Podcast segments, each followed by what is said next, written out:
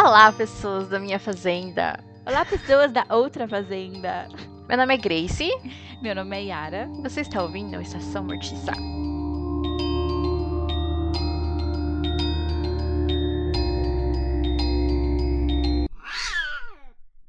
Antes da gente começar, a gente tem uma pequena novidade referente às nossas redes sociais, que agora, exato, nós temos um plural nas redes sociais agora, que além do Instagram, o que, que nós temos, Yara? A gente criou um Twitter agora, a gente criou vergonha nessa cara e criou um Twitter para interagir mais com vocês, que eu acho que é uma rede social que a gente consegue postar mais coisas. Igual o Instagram, ele é Estacão Mortica, a gente conseguiu aí o mesmo Uhum. nome nas duas redes, e agora você pode compartilhar as nossas postagens, conversar com a gente por dois lugares. Eu acho que com o Twitter a gente tem mais uma liberdade, assim, que a gente não tinha com o Instagram, que a gente precisava ficar muito focado no feed, organizar o feed, que não sei o quê.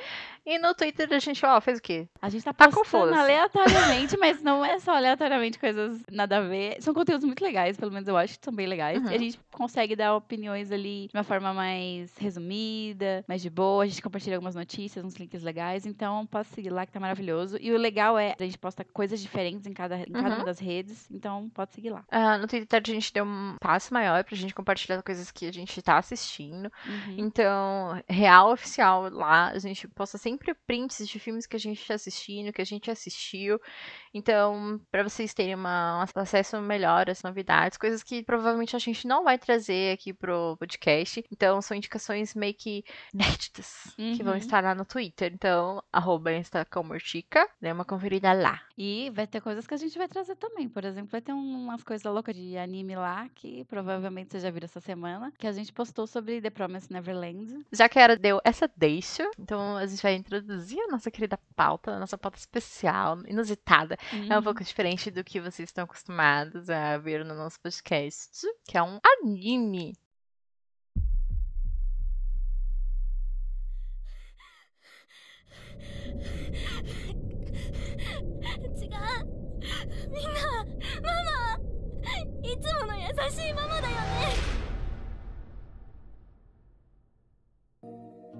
違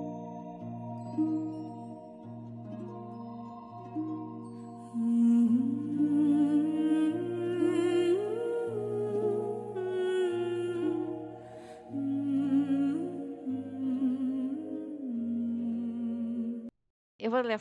Eu só queria falar que, além dele ser o primeiro anime, que a gente vai falar aqui, a gente vai falar só da primeira temporada, por enquanto só tem a primeira, não sei quando você vai estar ouvindo isso. E que ele pode ser encontrado muito facilmente no Netflix e na Crunchyroll, certo, Grace? Uhum. Da Crunchyroll. Isso Exato. mesmo.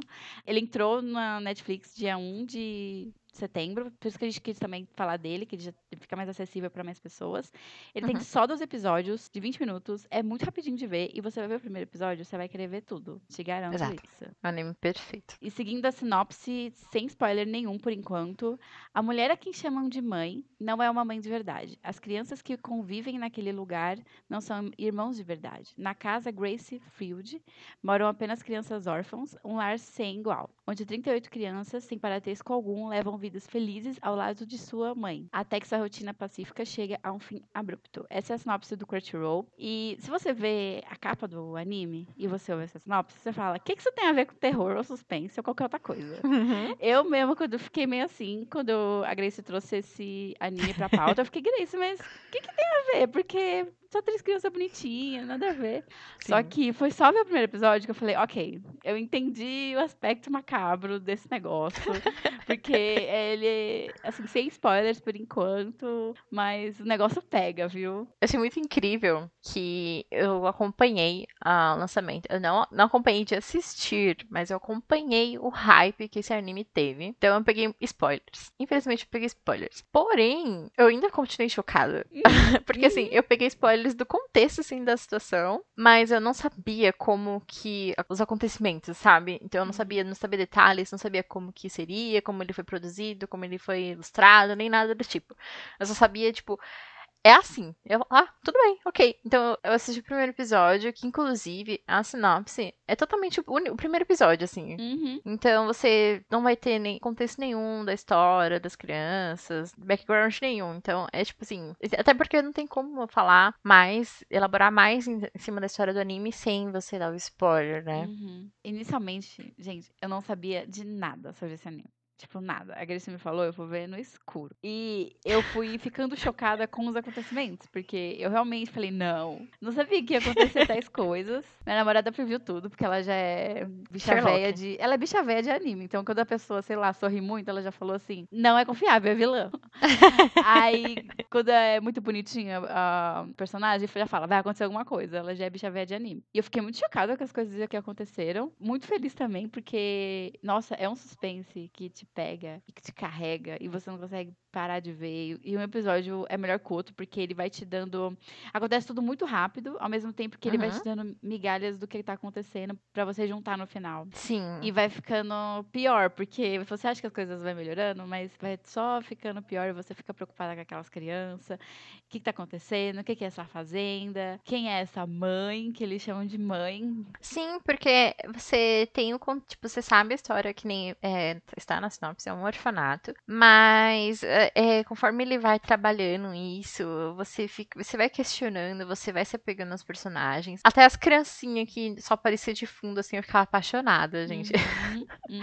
Ele constrói isso muito bem, os personagens, as histórias. E você acredita, assim. Antes eu achava, mano, não é possível, assim, que as crianças são tão inteligentes. Uhum. Elas estão preparadas, elas têm um olhar frio para algumas situações. Só que aí eu ficava questionando, mas não faz sentido, porque são crianças, mas naquele universo eles construíram de uma tal maneira que tem uma preparação, eles te dão uma história que você acredita, sabe, que aquilo é possível. Então, tipo, é- eu achei tudo muito bem trabalhado, tudo bem escrito. E não tem uma coisa assim que eu ponto negativo nessa história, na construção dos personagens. Tem algumas coisas assim que eu questionei, só que depois, que nem a, a Yara sabe, eu fui ler o mangá, Uhum. então foi só um complemento, assim, pra fechar tudo assim na minha cabeça e dar as explicações que eu precisava. Mas, tipo, fora isso, é um mangá muito perfeito. Um mangá, um anime muito perfeito.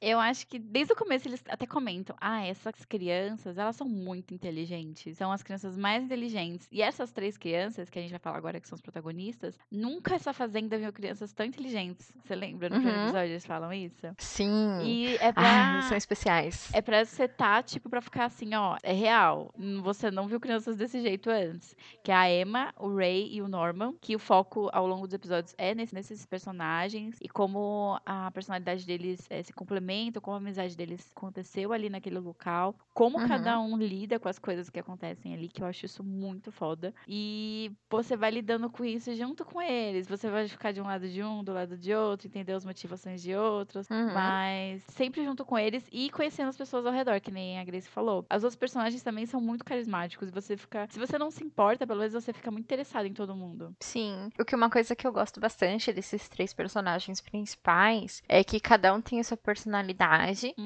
e as suas motivações, que nem você falou. Mas é um complemento do outro, assim. Eu acho que se não Demais. tivesse um pai, se, se fosse alguma outra irmão, alguma outra criança ali naquele meio, eu acho que nada funcionaria, sabe? Não mesmo. Que, tipo, eles são uns pilares pra tudo aquilo que tá acontecendo na história. Então, se, se um tivesse algum traço diferente, nada funcionaria. É, falando de uma forma muito simples, assim, a Emma é tipo a pessoa mais passional dos três. Ela é muito líder também, porque eu acho que ela consegue assumir uma posição de liderança muito fácil, até porque ela se dá bem com todo mundo. Só que ao mesmo tempo ela é passional, porém centrada. Uhum. E o Ray é aquela pessoa mais fria, calculista, que é a parte Ele é o Picking Blinders do rolê. pessoa que tá ali de longe. Ele ele parece muito Sasuke no começo, desculpa. Ah, insuportável. E ele fica muito Até a assim, franja é igual, desculpa. Isso, é igualzinho, é tudo para me enganar. E o Norman é a pessoa que, ele é o estrategista, ele olha as coisas de forma fria, mas ele também tem aquele lado mais passional, mas o principal ponto dele é, ele é muito inteligente, ele é muito estratégico em tudo que acontece, ele consegue pensar numa forma de controlar e hum, passar por cima daquilo mesmo. Uma outra coisa, assim, que é referente a Emma, eu acho que ela, além dessa de ser passional, é que nem eles falam o tempo todo que ela é muito ingênua, Uhum. ela é muito sentimental, ela tem aquele, aquele amor, aquele carinho por todas as crianças, por todos os seus irmãos, que são, no começo, são 39 crianças naquele lugar. E ela ama todos de uma forma muito extrema, que ao mesmo tempo que ela tem esse cuidado dele, ela tem esse carinho, isso é um ponto negativo para a situação que vai acontecer, porque ela, ao mesmo tempo que ela se preocupa, essa preocupação é o que meio que prejudica ela, que é o- como que, que você fala? É o ponto fraco dela. Exato, é o ponto fraco dela. Só que, ao mesmo tempo que isso acontece, acho que o anime vai construindo de uma forma que é- ela vai criando uma inteligência emocional maior, a chegar ao ponto de ser a melhor líder ali na situação. Eu acho que nem o Norman, nem o Ray poderiam lidar com a situação da forma que ela lidou, sabe? Ela Uhum. foi muito inteligente em tudo que ela fez. Eu acho que só por causa das coisas que aconteceram com ela ao longo da temporada. Fez ela crescer emocionalmente. Porque no começo ela era realmente muito, muito ingênua. Mas ao longo do tempo você vai vendo aquilo não se quebrando totalmente, porque eu ainda acho que ela mantém esse traço de personalidade, mas vai Uhum. s- amadurecendo. Sim, amadurece muito. Ela consegue ver além, é uma forma de cuidar, mas ao mesmo tempo ser racional na, na, na situação que tá exigindo dela. Ela consegue ser madura o suficiente pra falar assim: não, que o meu plano não tá dando certo, eu preciso ver uma outra forma de contornar essa situação, mas ao mesmo tempo tendo essa, esse zelo pelos irmãos dela. Ela consegue misturar foco e cuidado muito bem. Sim, ah, ela é maravilhosa. Gente, ela é- eu adoro essa personagem. Ah, eu adoro todos. Eu fico muito apaixonadinha pelos três. Nossa senhora. Ai, Eu gosto muito dos três, mas eu tenho um assim que eu amo demais, que é o Norman? Phil. Não, ah, é o o fio aleatório. o, fio, o fio é muito fofinho. O fio é uma das crianças menores, né? Sim, ele que nesse orfanato tem crianças de várias idades, mas é do 1 aos 12 anos. Uhum. Então são crianças de várias idades, tem bebês, tem Uhum. de 3, 4, 5 anos, alguns de 6, e Nossa, alguns bem pouquinhos de 6. Pouquíssimos de 6. Aquelas. E então são, tem várias crianças. E o Phil é uma das crianças, se não me engano, de 4 anos. Acho que é, era quatro ou três, alguma coisa assim. Sim, ele é bem pequenininho e ele é muito lindo. Ele tem um olhar tão. Ai, que Ai. bonitinho. Gente, é um desenho, mas ele é maravilhoso. Ele é muito fofinho. O desenho é lindo demais. E o olhar, acho que o olhar de todos os personagens. Ai, uma coisa que eu preciso exaltar. A gente tava falando sobre suspense, sobre as coisas macabras nesse anime. E dois detalhes que eu acho muito, muito, muito, muito incrível são, primeiro, as expressões das pessoas. Todo mundo Uhum. tem uma expressão muito marcante. É, principalmente E algum- única, né? Isso, principalmente em momentos de tensão. É, a gente vai falar mais dela, mas entra depois uma irmã na fazenda, que é a Crone. Ai, meu Deus do céu. Deus. O que fizeram na expressão dessa mulher, eu acho assim, muito legal e muito marcante. A Emma mais pra Uhum. frente tem algumas expressões. E o desenho do olho é sempre bem acentuado e muito brilhante. Você fica fascinado com aquilo. E outra coisa que eu queria comentar em relação ao suspense é os ângulos dos desenhos. Parece que quando tá acontecendo uma coisa muito de tensão, fica sempre muito Uhum. escuro. Principalmente o corredor escuro. Deixa você pior ainda, não sei. Parece Uhum. coisa de jogo mesmo, que você tá andando e vai encontrar algum bichão. Sim. E fica às vezes meio torto, porque parece que é pra te deixar meio desconfortável mesmo. Ai, tem uma cena específica nesse negócio, nessa questão de tensão que você falou. Só pra contextualizar, a história se passa como se fosse num campo, Uhum. numa fazenda com muita natureza ao redor. Então é uma casa. Não tem eletricidade nessa casa, é tudo à luz de vela. Então, em al- algumas cenas assim de tensão, tá tudo escuro com uma luz assim meio amarelada da Uhum. lanterna luminária, que luminária não, é lampião que, que tem assim nos cômodos.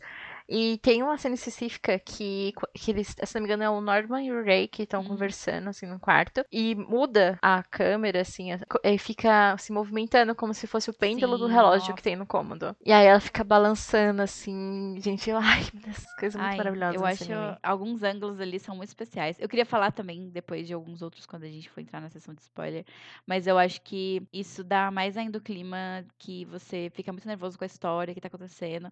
A história mesmo vai te deixar assim, mas o clima ainda, a música também, eu acho que é muito bem usada nesse sentido. Te dá, te deixa meio nervoso. Às vezes eu acho que elas vão num, a música vai num pico muito alto que não precisava naquele momento, mas quando ela, mesmo ela sendo usada demais, ela te deixa tenso. Faz o que ela foi programada pra fazer, Uhum. sabe? Ai, bicha, não tem como reclamar de coisas exageradas em coisas japonesas, Não. porque Ai, é que é. Gente, bicha, você tá assistindo Naruto, você já assistiu Black Clover, eu tô assistindo One Piece. É só umas gritaiadas do nada, sem necessidade. Sim. Tipo, um personagem, tipo, acha, ó, chuta pedra. Ah, meu Deus, você chutou a pedra! Ai, aliás, eu quero muito falar sobre personagens de anime que gritam em momentos que eu fico, meu Deus, você devia mesmo calar a boca agora. Mas eu vou deixar no, momento de spoilers.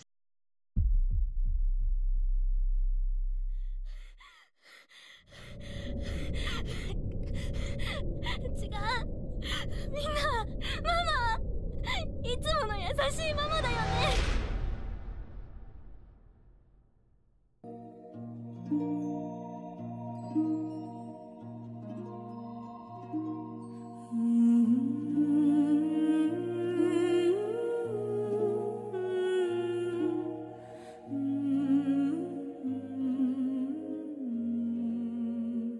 Eu só queria fazer um adendo. A gente acho que não falou sobre o mangá, né? Que o mangá ele é produzido pela Shonen Jump. Pra quem não se recorda deste nome, é produtora, editora super famosa, que eles já lançaram Hunter x Hunter, Boku no Hero, o Black Clover, Jujutsu Kaisen, que eu amo demais, é Chainsaw Man, que eu amo Chainsaw Man, One Piece, enfim, é super badalada. É uma editora super badalada, assim, que já lançou muita coisa de renome. Já diz os meus negócios, né? Só os negócios de shonen. Então vai ter muita coisinha de lutinha por aí, se vocês forem procurar. Aí o mangá já é uma obra finalizada. Ele começou a ser publicado em agosto de 2016 e foi finalizado este ano em junho. Então são muitos anos de produção aí. Então é um total de 20 volumes com 181 capítulos. Então eu acho que agora a gente já pode falar sobre o anime, né, Yara? Se aprofundar nas histórias, nos episódios. Sim, a gente vai entrar com um total spoiler, então a gente vai falar de tudo, primeiro episódio até o final. Uhum. Então, a gente recomenda que vocês assistam é, e não ouçam os restos se não assistiram, porque é muito legal acompanhar o crescimento dos personagens Uhum. e da história. Como a gente disse, tá fácil aí pra. Mais ou menos, né? Pra assistir na Netflix, na Crunchyroll, pra vocês verem e depois voltar aqui conversar com a gente. Sim, eu recomendo muito, muito mesmo que vocês assistam ah, sem dar continuidade nesse episódio, porque é uma experiência maravilhosa assistir esse anime. Uhum. É, assim, eu comentei muito com a Yara que, tipo, do primeiro até o último episódio é uma tensão que você fica, é uma preocupação. Eu sei que a gente que tá Uhum. assistindo anime não precisa ficar desse jeito, né? Eu não posso falar nada porque eu choro demais assistindo anime. Mas. Eu choro muito, eu choro muito por qualquer coisa, mas enfim, é uma sensação muito maravilhosa você assistir, você cria um carinho. É uma coisa assim que surpreende muito mesmo, de verdade. Cada episódio, assim, é, é uma surpresa, é uma coisa inesperada, são uns plot twists muito elaborados. Então, assistam. Acho que a Era nunca viu falando tanto num, num episódio de podcast que nem eu tô falando agora. Eu tenho que trazer mais anime pra pauta, porque aí a Grace fala, entendeu? Ela se prepara, ela fica mais animada. Nossa, eu tô me sentindo muito feliz. Eu Estou me sentindo a Gabi Xavier do, do Estação Mortiça agora. Ai, Gabi Xavier, inclusive, que a gente recomenda os vídeos sobre The Promised Neverland, que eu vi alguns, são maravilhosos. Então, Yara, solta o trailer aí. We love her as our mother, even though she isn't. We all live together, but we're not related. This is Gracefield House, a place for children without parents. We may not be linked by blood, but we're still family. This loving house was my home. However, a single truth turned our world upside down.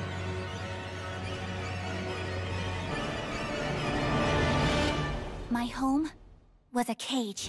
Bom, agora estamos na parte dos spoilers, pessoas que assistiram a primeira temporada, pessoas que vão se aventurar aqui com a gente. Bom, a gente vai dar algumas informações da produção primeiro. É, o anime foi produzido pelo estúdio Cloverwork e foi ao ar pelo canal Fuji TV. A segunda temporada do anime já era para estar entre nós, pro- é, provavelmente por agora, mas foi adiado até 2021 por causa da pandemia. Então vamos ter que sofrer mais um pouquinho, vocês sabem o que vai acontecer com essas crianças. É a primeira temporada do anime com o primeiro arco da história, o que equivale a 37 capítulos no mangá. E o anime tá sendo dirigido por. Ai, Grace, me ajuda. Bicha, Marumo Kambi, parece.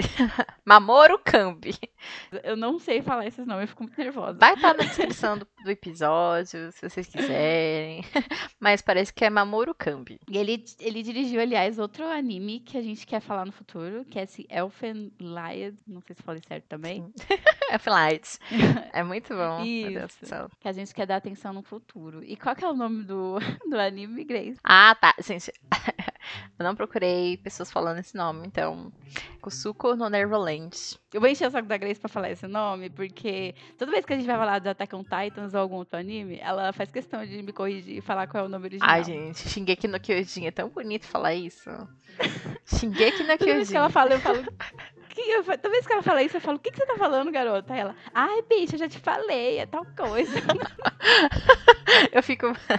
Eu, o meu namorado fica confundindo o Shingeki no Kyojin, que é o Attack on Titan, com o Shokugeki no Soma, que é o Food Wars, que são animes que eu amo de paixão. Aí ele fica, ah, mas o que é? Então quando eu falo Food Wars, ele.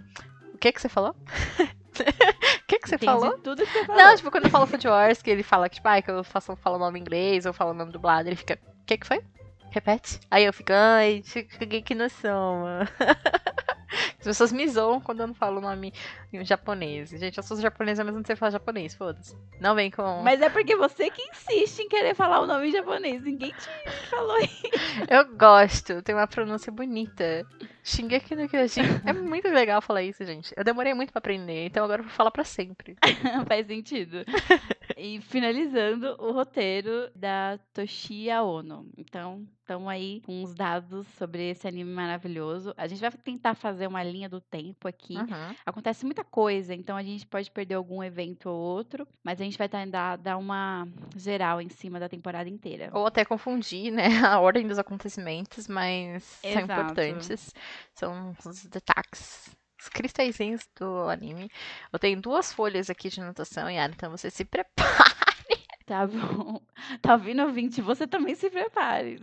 Exato, se prepare. Não, principalmente você, né, Yara? Você que vai editar isso aí. Exato. Ai, meu Deus, eu sou coitada de mim do futuro. Então eu acho legal, assim, pra quem for assistir, é, pra ajudar um pouco, assim, na, na rotina das crianças, na rotina da fazenda, que eu até comentei com a Yara, que a Yara não tinha percebido, que os nomes dos episódios, eles têm umas numerações. Essas numerações não são as numerações das crianças. Eu pensei que fosse. Eu também Eu pensei que fosse, aliás, eu falei, Grace, número aleatório aí, credo. Aí você, nossa, bicha, você é doida, é data. Eu fiquei muito perdida. Ainda não entendi, entendeu? Pra mim é tudo número aleatório. Eu não vou me guiar por isso. Mas ok. Não, se você parar pra reparar, primeiro episódio, o nome do primeiro episódio é 12, 10, 45. A história se passa no século 21, porém no ano de 2045. Então, Uhum. é dia 12 do- de, de. O que, que é isso aí? Outubro? É 12 de outubro de 45. de 2045. então é aí que a gente tem primeiro contato com as crianças. Hum, as- agora eu saquei. Ai, gente, Uau, Yara! aprendendo ao vivo. Interpretação de texto ao vivo. então, a história começa neste dia, que já tem um acontecimento muito especial na rotina das crianças. E aí, Yara, sei que vai dar deixa. Então, a gente vai falar sobre a verdade por trás dessa, desse orfanato, dessa fazenda da, da Gracefield House. Uhum. Na verdade, a gente descobre junto com a Emma e com o Norman, quando uma das criancinhas lá, não lembro o nome da Connie. ela isso da Connie, ela vai pra fora da casa, porque teoricamente ela seria adotada, então ela estaria indo- saindo de lá, dar tchau pras, pros coleguinhas. Só que antes dela ir embora, a gente descobre depois que isso foi armado, mas ela esquece o coelhinho dela. Uhum. E a Emma fica assim, nossa, ela amava esse coelhinho, meu Deus do céu, vou dar esse coelhinho pra ela. E ela vai lá e quer dar o coelhinho pra menina. Ela vai junto com Norma até o portão, que a gente não falou isso no começo, mas é muito importante que a mãe, né, Isabela, Uhum. falou que não podia chegar perto de jeito nenhum desse portão ou das grades em volta da- do lugar. Uhum. E quando eles chegam lá pra dar o negócio pra menina, a menina tá o quê, Grace? Morta Esteja morta. Jogada dentro de um caminhão. E essas crianças se escondem debaixo desse caminhão, porque eles começam a ver que tem uma coisa muito errada acontecendo. E aparece o quê? Tan demônio. O próprio Cramunhão, tinhoso, pé preto, junto com as crianças. Uhum. Aí elas ficam morrendo de medo. Meu Deus, o que tá acontecendo? E o demônio depois chama o nome de quem? Da mãe. Então, Isabela. Isabela. Olá, Isabela. Olá, Isabela, solte sua Então, voz. Dá a entender, já dá a entender que a Isabela está envolvida nisso, ela que cedeu a criança, e que depois vamos descobrindo que essa fazenda, na verdade, é uma fazenda de pessoas. De, na verdade, não pessoas, é pessoas também, mas Crianças. crianças que são vendidas para esses monstros porque elas são comidas. Uhum, A comida mesmo é o cérebro delas. Então, uhum. tá aí o plot que a gente tinha falado que eu não sabia que era isso, que é a fazenda das crianças, que a faz- as crianças é comida. Mas eu fiquei muito chocada. Eu fiquei com muito medo nessa hora. Eu fiquei, meu Deus, o que que tá acontecendo? e a Larissa falou, eu sabia que essa mulher não prestava, porque ela sorria muito das crianças. porque foi uma surpresa muito grande. E eu fiquei muito feliz ao mesmo tempo, porque eu falei, meu Deus, tô fisgada, vou ter que ver tudo agora. Exato. Esse era justamente o spoiler que eu já sabia. O contexto dessa história são crianças que eram comidas. Só que eu não sabia como eles iam chegar até este momento, até essa descoberta. Então eu fiquei tensa, assim. Eu pensei que era uma coisa que ia ser trabalhada mais pra frente, nos próximos episódios, lá pro meio do anime.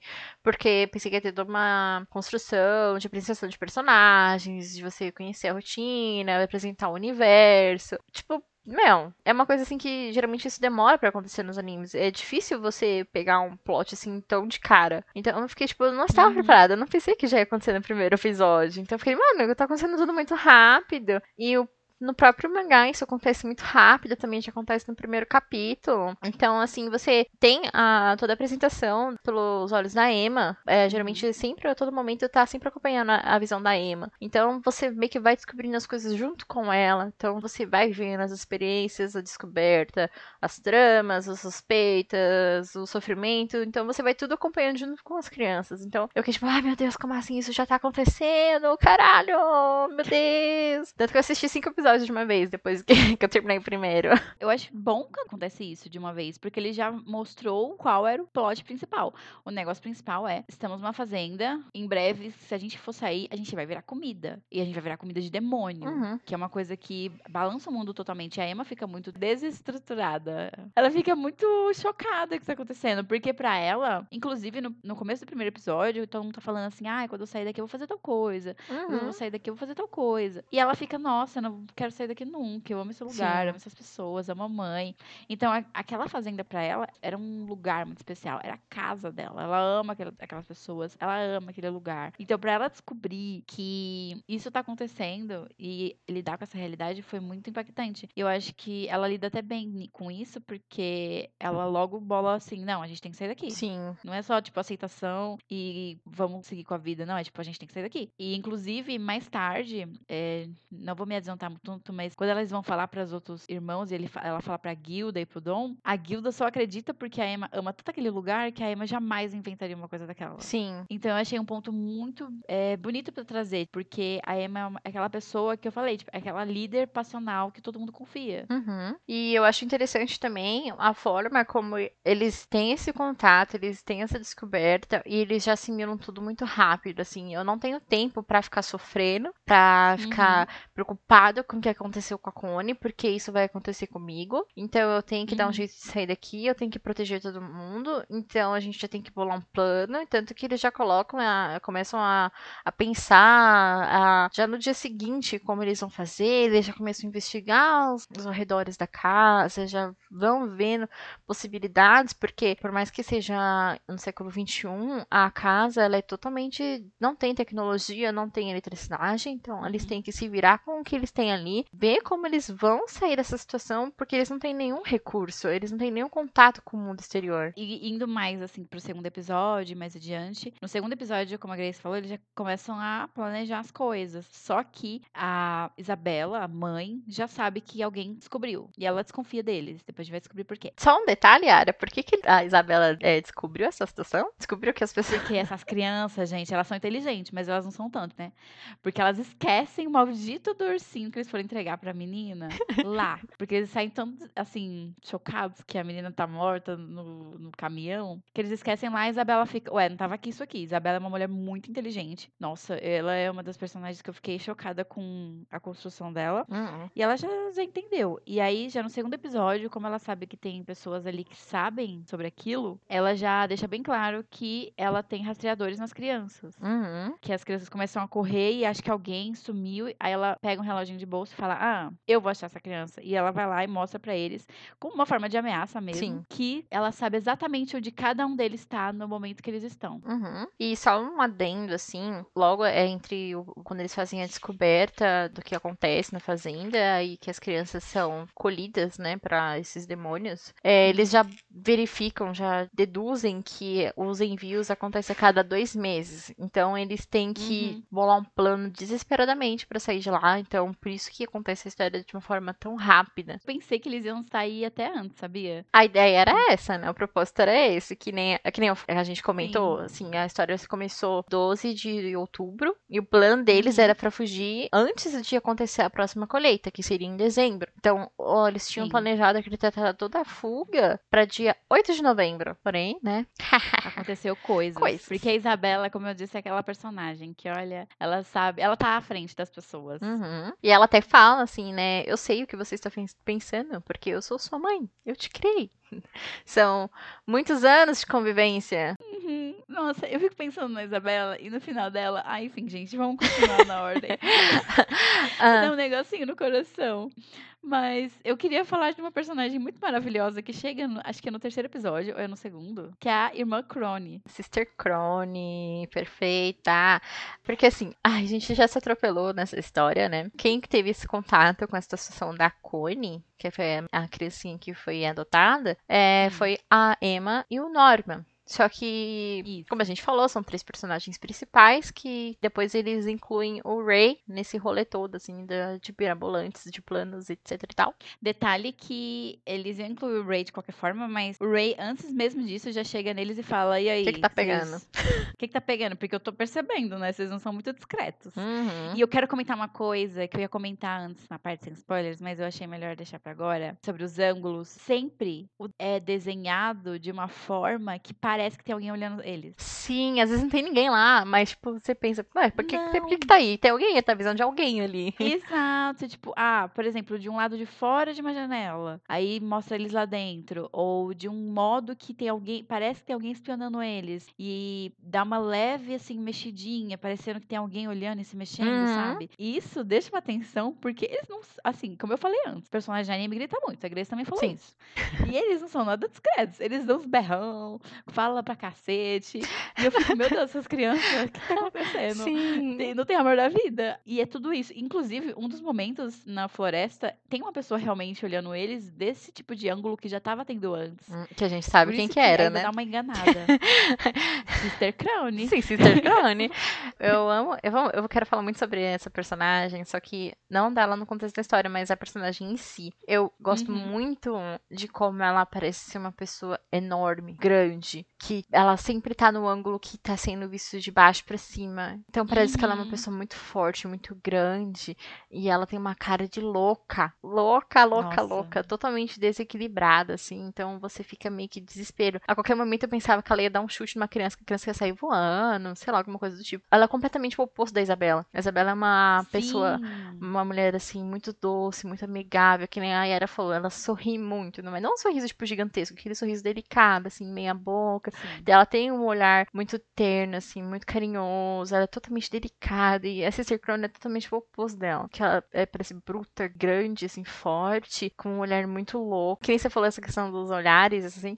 Ela parece que tem um olho muito grande e que tem só um pontinho, assim, no meio, assim. Que realmente Uhum. passa essa sensação de que ela é muito doida. Eu acho legal porque ela é uma personagem que você, a todo momento, não sabe se você pode confiar nela. Uh-uh. Até quando ela fala, não, pode confiar em mim, tá acontecendo tal coisa, você não sabe quais são as reais intenções dela. Uhum. E eu acho muito importante esse traço na personalidade dela, porque que nem a gente vai ver mais pra frente sobre a Isabela, o traço dela é não é questão de você poder confiar em mim ou não. Eu só tô lutando pela minha sobrevivência Uhum. aqui, sabe? Sim. Não é uma questão de eu te odeio, eu odeio todo mundo, eu odeio o sistema, não sei o quê. Não, eu só quero sobreviver. E eu quero sobreviver da melhor forma possível. Sim. Então, eu acho isso. Nossa, a personagem é maravilhosa. E detalhe maravilhoso que essa personagem chega e faz um pega-pega com essas crianças. Gente, essa cena, que medo!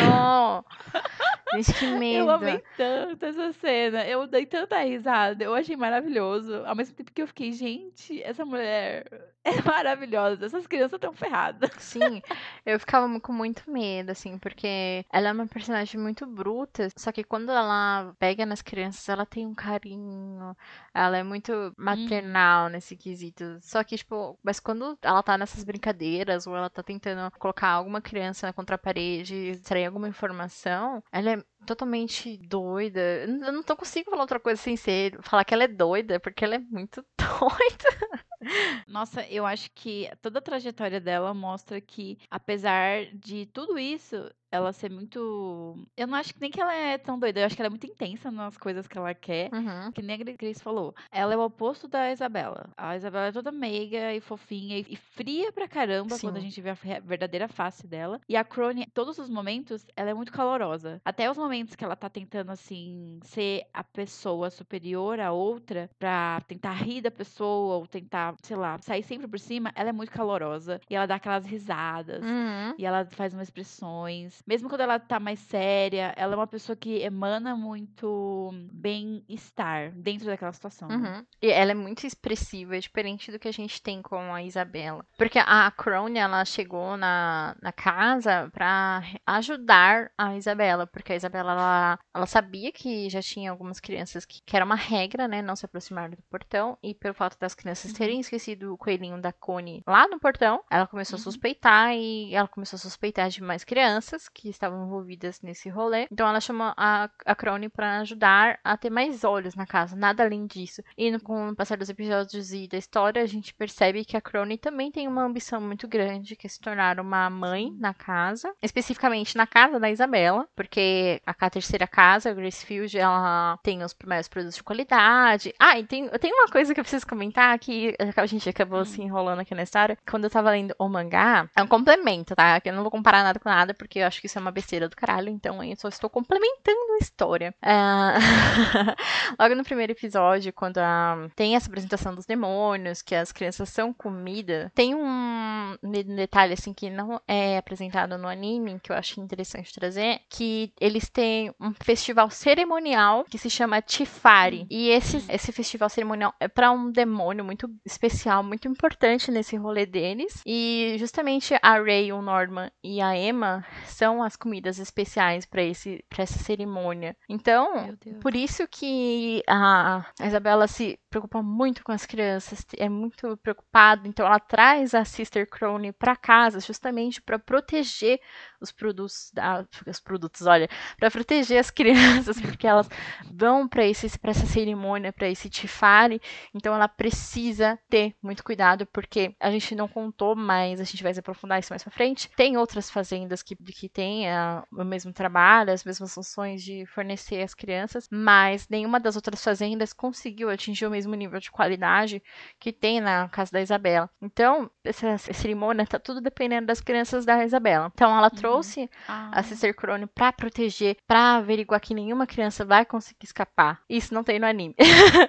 Mas achei muito importante isso- trazer, porque, caraca, mano, tudo em- é, envolve nessa cerimônia, nesse demônio, que até no mangá não, não tem como você saber o nome desse demônio, porque é um símbolo, é um desenho, assim, é, não é nem um símbolo japonês, é como se fosse um desenho mesmo. Então não tem como pronunciar, não tem tradução, e é tudo por causa desse Tifari. Nossa, mas é interessante isso, porque no começo eu não entendi por que, que ela não isolou essas crianças. Uhum. Por que, que ela não mandou essas crianças pra outro lugar? Ou já despachou mesmo pros demônios? No momento só é falado quando a, ela conta pra Crone, ah, essas crianças já sabem. Aí a Crone fala, ah, mas o regulamento Sim. dita que a gente tem que isolar elas e fazer não sei o que mais. Aí a Isabela fala, não, a gente tem que manter elas aqui, porque a gente tem que manter elas num ambiente bom pra Uhum. cultivar a carne, tá, gente? Entre várias aspas, porque o produto tem que se manter Sim. de boa qualidade. E é falado também que elas são guardadas por um demôniozão lá da Elite, mas eu não sabia que era nesse pique todo de, de festival, sei lá. Sim. Eu acho que pode ser uma coisa que eles podem até aprofundar na segunda temporada, né? Que é as consequências em cima da Isabela, que eu acho que vai rolar muitas. Sim, ai, eles é, sempre ressaltam isso no mangá o tempo todo. Ah, por causa do Tifari. Ah, que não sei o que do Tifari. Ah, Isabela, você sabe do Tifari, né? Então você tem que estar tudo sob, tudo sob controle. Você tá conseguindo né, segurar o negócio aí, filha, porque tudo depende dela. Porque não tinha mais nenhuma outra criança para ser enviada. Tinha que ser. A última opção realmente eram as crianças da Isabela. Então era uma pressão, assim.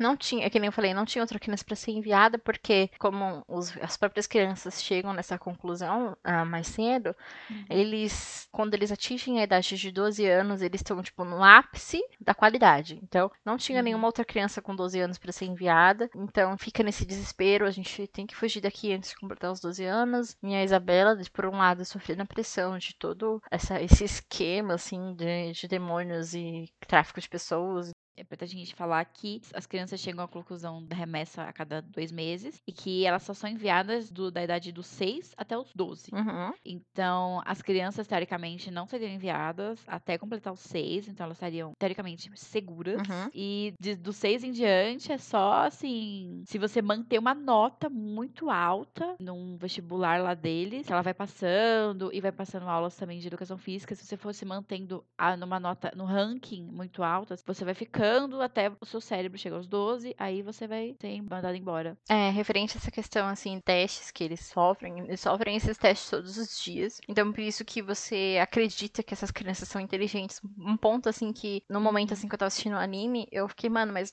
não faz sentido essas crianças serem inteligentes e serem frios e calculistas a esse ponto. Mas eles são forçados a serem inteligentes porque ah, que nem era citou lá no comecinho, o ponto principal dessa questão das crianças, etc, é o cérebro. O cérebro tem que estar super desenvolvidos, então faz sentido as crianças serem inteligentes, porque isso é um requisito para os demônios. E um outro detalhe que eu achei super legal, que é mais trabalhado no mangá, que não tem muito no anime, além desses testes ocorrerem diariamente, um detalhe assim que passou, que passa muito rápido no anime, é que eles têm que responder 60 questões, isso envolve questões de matemática, física, fórmulas, testes de lógica, em 10 segundos. Então são 10 segundos. se- 10 segundos. Eu não lembrava disso, meu Deus. São 10 segundos. É, deixa muito claro isso no, numa cena lá no mangá, que isso não mostra muito no anime, né? Tipo, passa uma coisa muito rápida esse teste e postra só uma vez. Mas é um É, teste. só uma vez ele é mostrado. Sim. No primeiro episódio, eu acho. É, exato, quando tá apresentando a rotina das crianças, mas é um teste que eles Uhum. fazem todos os dias,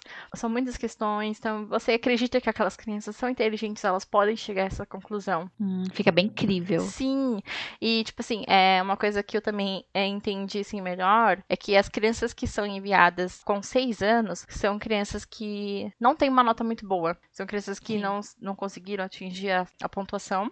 Então, quando a criança não tem muita pontuação, não chega nesse nível, ela é enviada aos seis anos. Então, as crianças que têm uma pontuação mais alta, elas é mantida na casa para serem enviadas aos 12 quando elas atingem esse pico máximo de qualidade para os demônios.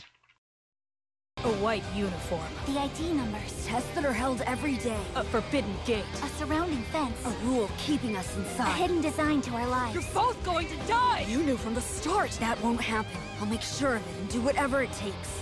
Let's change the world. We'll plan to escape with everyone. A gente falou um pouco mais sobre o sistema da fazenda e como é que funciona. Agora a gente vai voltar um pouco para nossa linha, nossa linha do tempo. Quando a Emma e o Norma e o Ray estão fazendo planos preparativos, o Norma meio que se toca que tem um traidor ali no meio, tipo, seja das crianças, seja deles, que tá passando informações pra Isabela, então eles não podem confiar em todo mundo. E a gente já falar logo que é o Ray, Uhum. Norma muito inteligente, engana esse menino. Eu acho muito legal como ele engana o Ray pra isso e como o Ray eh, joga com Norma quando ele descobre, do tipo, mesmo que eu seja o traidor, eu sou um trunfo poderoso na sua mão. Eu sou o traidor, só que eu não sou o seu inimigo. Exato. E no começo, como eu- o Ray era meio Sasukezinho da vida, eu fiquei, gente, não, esse moleque não é pra acreditar, não. No começo eu fiquei meio desconfiada. Eu falei, não sei não. Mas ele fala, não, eu fiz, eu sabia desde o começo Uhum. Essa verdade sobre a fazenda. E eu- ele fala uma coisa que eu acho um pouco, né? Tudo desse anime eu acreditei. As crianças gênio e tudo mais. Mas quando ele falou esse negócio, eu fiquei. Hum, Da amnésia infantil. Ele, ai, gente, eu tenho lembranças do feto. Eu fiquei, quê? Mas isso é no último Garoto. episódio, bicha, calma. Eu sei, mas eu fiquei, achei interessante. Nossa, eu realmente, tipo, eu fui nesse mesmo elo que você falou. Tipo, eu, eu acreditei em tudo. Só que na hora que ele falou. Porque ele tem muita essa personalidade de Sasuke. Ele é muito arrogante. Ele. Ai, eu tenho vontade de dar um soco na cara dele. Aí quando ele fala, ah, eu tenho memória, eu não tive amnésia infantil. Eu falei assim, ah, mano, vai tomar no cu, velho. Que ódio. Não dá pra acreditar nele. Eu fiquei, gente, esse moleque é muito metidinho. Dá vontade de dar um soquinho na cara dele, mas tudo bem. Ele fala que ele sabia desde o Uhum. começo, que ele é um trunfo na mão do Norma, porque mesmo que ele seja essa pessoa que é o traidor, que é o promete da Isabela, ele é uma pessoa que quer ajudar eles, porque desde o começo ele fez isso pra proteger os irmãos que ele amava tanto, e que desde os seis anos, inclusive, ele Sim. sabia sobre isso. E ele vem conseguindo.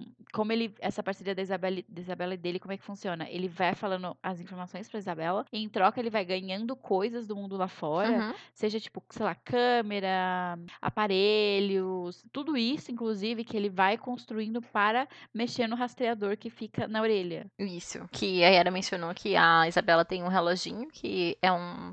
Eu não sei o nome exatamente, mas ali na, nesse relógio mostra a localização das crianças. Então, aí quando a criancinha some, a Isabela sempre acha a criança com facilidade, etc e tal. E isso era um empecilho deles pra desativar esse bagulhinho aí, esse rastreador que eles têm no corpo, pra conseguirem escapar. Porque não adiantava nada eles conseguirem fazer tudo que eles quisessem. Uhum. E aquele negócio a Isabela encontrando eles. Então, o Ray realmente era um aliado muito bom. Tanto porque ele podia passar informações erradas pra própria Isabela, Uhum. tanto quanto ele era a pessoa inteligente do grupo. Ele sabia mexer com tecnologia, essas coisas. E ele poderia ajudar no sentido do rastreador. Então, ele era a pessoa que, mesmo tenha traído, ele era importante pra causa. E é muito importante falar que a Emma e o Norman, quando o Norman descobre que o Ray é o, a- o traidor, o Norman chega pra Emma e fala: O que você quer fazer com o traidor? Você quer levar ele ou quer deixar ele pra trás? Uhum. E a Emma fala: Não, tipo, a gente vai levar ele. Não importa o que ele tenha feito. Ele é o nosso irmão. E ela fala isso sem saber que é o Ray. E quando ela descobre que é o Ray, ela fica com raiva no começo, mas ela também entende o lado dele, no sentido de: Ah, você também tava sofrendo vendo nossos irmãos indo embora. Mas logo depois ela também fala: Mas agora parou, tá? A gente vai fazer as coisas do nosso jeito, a gente vai levar todo mundo embora. E a gente não vai ver mais ninguém sendo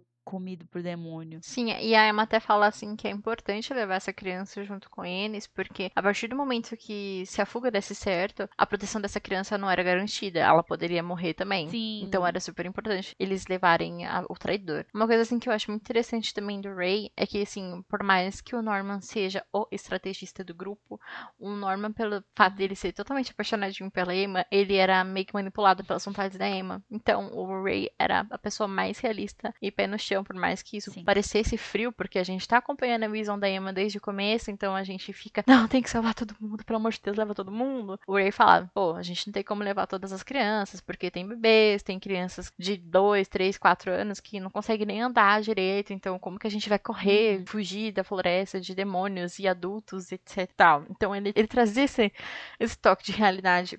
Olha, eu vou ser sincera, eu fiquei um pouco do lado do Sasukezinho, porque eu fiquei, gente, não tem como levar bebê pra correr, pra subir muro, Uhum. pra pular coisa, não tem como, não tem como levar essas crianças. Uhum. Além do mais, eu fiquei pensando o tempo inteiro, tá, conseguiu levar, mas todo mundo morre assim, pô, o pé pra fora, né? Exato. Porque como é que você vai alimentar um monte de recém-nascido, vai alimentar um monte de criança, vai fazer essas crianças parar de chorar, sei lá, sabe? Na minha Uhum. cabeça também não fazia muito sentido. Por isso que eu fiquei meio propensa a acreditar nele depois disso. Também vendo a Emma, como a Emma via a situação dele. Ela sacou na hora que, por ele saber disso há anos, ele tava sofrendo há muito tempo e ele não falava com ninguém sobre isso. Uhum. E, nossa, esse personagem eu acho ele muito complexo. Sim, e tanto que até a descoberta do, do Norman e da Emma chegarem ao portão foi tudo uma estratégia do Ray. O Ray que deixou Isso, a o, gente já tinha comentado o isso. coelhinho pra ser encontrado, aí ele incentivou a Emma e o Norman a correr até o portão, porque ainda dava tempo de encontrar a Connie, etc e tal, porque o Ray já acompanhava tudo, ele era, que nem a Isabela chama ele, que era o cão de, o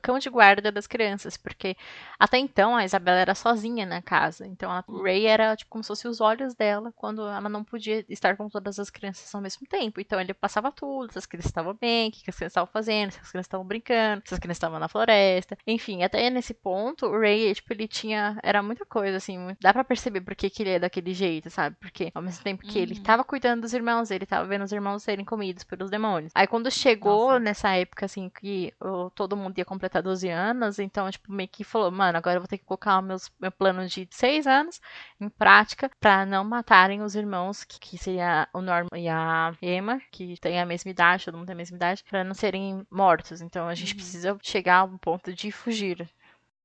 A white uniform. The ID numbers. Tests that are held every day. A forbidden gate. A surrounding fence. A rule keeping us A inside. hidden design to our lives. You're both going to die! You knew from the start that won't happen. I'll make sure of it and do whatever it takes. Let's change the world. We'll plan to escape with everyone. Tem uma coisa muito importante que eu preciso falar. Preciso muito chegar num detalhe no episódio 8. Que eu vou falar de novo pra caralho. Hum, dá muito, né? Mas. tá. tá. Não, aí eu acho que é super rapidinho que a gente fala do Dom e da Guilda, que eles foram pra lá pro porão, né? Uhum. É, eles decidem incluir um dos dois mais velhos também, que é o Dom e a Guilda, para eles poderem terem ajudas também em relação a arquitetar o plano, a fazer grupos para treinar as crianças também. Eles estavam com aquela ideia de levar todo mundo, Uhum. só que nem todo mundo conseguia correr, nem todo mundo conseguia escalar a árvore. Então eles precisavam de mais pessoas para ajudar eles. Então eles Isso. incluíram o Dom e a Guilda, que acho que eles têm uns 10 anos, 11. E no começo eles ficam meio assim, o Dom não aceita nada bem, a Uhum. Guilda aceita, mas fica meio assim. E eles descobrem mesmo quando eles en- encontram uma sala secreta da Isabela, porque eles percebem que a Isabela entra numa sala lá toda noite e some. Aí eles entram lá contra a indicação do Ray, porque o Ray fala: não, é muito perigoso, não sei o quê, mas eles cagam, entram Uhum. lá e veem tudo que as crianças supostamente teriam levado quando elas saíram. E aí eles veem que tá tudo ali, a prova que eles precisavam. As coisas das crianças estão ali, tem um equipamento de Comunicação. comunicação que a Isabela fala com os demônios dentro da casa, nessa sala secreta. Então eles percebem que realmente o que tá acontecendo é real. Então eles, a partir desse momento, se juntam pra sair daquela casa, propor um plano e começam a ajudar a- o Norma, a Emma e o Ray. Uhum. E depois disso também, quem começa a ser aliado deles, assim, aliado naquelas, é a irmã Crone, porque, como a gente falou, a irmã Crone é essa pessoa muito complexa que queria sobreviver e tomar o lugar da Isabela. Uhum. E ao invés de alertar a Isabela sobre as coisas que ela via estranha na casa, ela queria. Ela fala vários momentos, várias coisas, mas num primeiro momento ela falou que queria ajudar as crianças a fugir, porque se elas fugissem, eles iam tirar a Isabela do poder Uhum. e a casa viria para ela. Só que também, em alguns momentos, pra mim, dá a entender que ela queria ajudar, entre muitas aspas. Na verdade, falar que as crianças estavam fugindo, mas pegar as crianças no pulo e a Sim. Isabela perder a casa mesmo assim. Mas a irmã Crone visava o sucesso dela na casa, assim, pra ela subir naquela Uhum. hierarquia. Porém, a primeiro momento, ela propõe essa aliança com eles e depois também ela ajuda eles em mais coisas, né? Uhum. Sim, porque assim, nesse mundo, você se tornar uma mãe era uma coisa muito difícil. Era uma coisa assim, Uhum. muito rara de acontecer, que é mais explorada no mangá. Com dar esse contexto, assim, que pra você se tornar mãe, você tem que receber uma carta de recomendação, assim, de uma mãe que é super benquista, super confiável, que tem as melhores crianças de qualidade. Então, pra Crone ser uma mãe, ela teria que receber uma carta, assim, de indicação só da Isabela, pra ela conseguir sair desse mundo de irmãs. Assim, no mangá, eles ela até falam, assim, que ela queria viver confortavelmente, ser amada, Uhum. só que, tipo, entra nessa ambiguidade, assim, porque ela, ela quer viver bem, quer ter crianças que amam ela, só que ela vai mandar essas crianças pro abate, sabe? Então, Uhum. era uma coisa muito difícil de acontecer. Parece que ela tá meio em negação com as coisas também, né? Parece que. A gente vai falar mais disso no final, mas parece que elas ficam meio em negação com o que acontece com as crianças. É uma coisa meio bizarra. Uhum. Mas a Isabela logo saca o que, que tá acontecendo com a irmã Crone, porque a Isabela essa mulher é muito inteligente, né, gente? Nossa, ela é muito inteligente, cara. Ela é muito inteligente. Aí ela saca que a irmã Crone queria virar mãe. Então ela engana a irmã Crone e fala assim: Ah, você queria virar mãe, né, menina? Toma aqui, mandei indicação, toma, pode ir lá pro portão, porque já estão te esperando. Você vai ganhar uma casa só sua e você vai ser uma mãe. e, obviamente, isso não é verdade. Porque Isabela jamais, né? Jamais. E ela Uhum. promove uma pessoa que engana ela. E a irmã Crone, antes de ir embora, ela deixa pro Norman uma caneta e alguma outra coisa. O que que era? Ah, sim. Eu- agora, agora é o momento que eu vou falar demais, Yara. Se prepare. A gente Ai, meu Deus. uma coisa super importante. É, mas assim, só explicando, a irmã Crone, ela deixa uma caneta e, uma, e duas Uhum. caixas. Nessas duas caixas Isso. são moldes da chave da Isabela. Ah, isso, isso mesmo, isso mesmo. Da sala secreta, né? Isso- não, E do portão. não, na verdade, não? É, que, é que não explica muito bem no, no anime mesmo. A chave, a é, chave não explica. Eu só, ch- só chutei que era da sala. Sim, né? eu- no primeiro momento eu também pensei, ah, só que, tipo, nada faz sentido, porque por Dom e pra Guilda entrar na sala, eles deram aquele, aquela trombadinha assim na Isabela e pegaram a chave escondido. Só que uma coisa que me deixou muito questionando nesse momento é porque como que o Dom sabia que aquela chave era daquela sala? Não faz sentido ele Eles são saber inteligentes, disso. Grace. Ok, quê? Eles são inteligentes. Não, não faz sentido. Porque como eu sou uma pessoa muito louca, eu li o mangá e isso explica no mangá. A chave que a Isabela carrega a todo momento é uma chave mestra. Ah. Então por isso que o Dom pegou, porque ele sabia que ia abrir qualquer porra. Então, aí a, a, a Sister Crone deixa dois moldes de chave mestra para as crianças antes dela ir pro abate. Sim. E essa caneta, a gente precisa voltar no tempo de uma coisa que eles Ah. descobriram, que a Emma mostra pro Norman que existe pessoas vivas no mundo, no mundo exterior, que ela mostra lá o livro lá com os código Morse, né? Sim. Então, essa caneta, mais especificamente, ela. Não sei se você lembra de uma cena que a. Quando a Sister Crone tá conversando com eles, que ela tem um tipo um flashback que mostra uma pessoa conversando com um demônio. Sim, é tipo um médico, um cientista. Exato. Adivinha quem que é essa pessoa? É o moço do livro. Mentira! Agora eu não. Vi, ó, spoiler próximas temporadas, provavelmente. A gente- Ai, eu não sabia. Eu pensei que era tipo um cientista aleatório das. Super aleatório. Uhum. Um médico pra mostrar. Na verdade, eu pensei que. Essa cena não era sobre esse cara específico, mas é sobre uma coisa que vai refletir lá no final, que a gente vai criar teorias.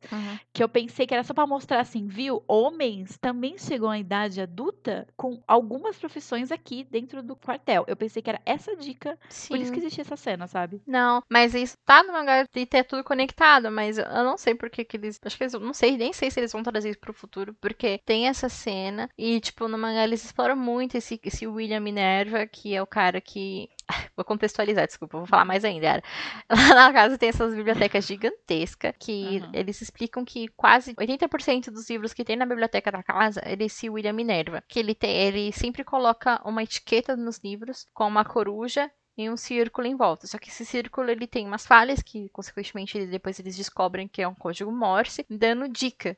Então, tipo, ah, corra, se esconda, promessa, verdade, demônios, não sei o que, não sei o que. Tem sempre alguma dica, assim, nesses livros. Então, depois eles até falam que, tipo, ah, a Isabela trouxe alguns livros, mas são umas quantidades pequenas, em que toda aquela biblioteca não é da Isabela, não é da casa, é todo esse William Minerva. E depois, quando tem esse flashback, a, a Sister Corone vê, ele tá conversando com as crianças, então mostra esse homem adulto conversando com o demônio é o William Minerva, porque ele deixa cair uma caneta depois, que a Sister Crone sempre carrega com ela, e daí ela deixa essa caneta pro Norman. Então aí quando a, ela deixa a caneta antes de ir embora, né? Então quando o Norman tá analisando a caneta, ele vê que tem as siglas do WM, que é o William Minerva, e quando ele abre a caneta tem tipo uns códigos muito loucos nessa caneta. Nossa, nada disso tem no anime. Não tem. Então, por isso que eu falei, é uma coisa muito importante que eu ia falar muito agora nesse, nesse episódio, no oitavo episódio. Então, essas crianças se apegam nisso, que tem um adulto do lado de fora, que eles podem recorrer, que eles podem buscar ajuda, que vai ser um aliado pra eles. Então, eu acho que Sim. depois do que acontece no último episódio, então eu acho que esse William Minerva vai aparecer muito ainda. Eu sempre achei que ele ia aparecer depois mesmo, quando elas saíssem. Porque eu acho que, por exemplo, quando é falado um pouco sobre a sociedade lá fora, eu ah, sempre pensei assim: eles têm que ter um aliado. Uhum. Não sei quem vai ser esse aliado, mas provavelmente vai vir a ter. E quando falou desse cara, falei: ah, esse aliado vai acontecer, vai aparecer aí em algum momento. Não sei quando, não sei como eles vão achar ele, mas vai ser uma pessoa. Mas eu nunca imaginei que ele estaria ali do lado. Aí agora eu estou meio perdida. Aí Sim. você lê o mangá e. me- Mas fala pra nós. Sim, e tem até uma fala da Sister Crone. Eu tô chamando de Sister Crone. A irmã Crone.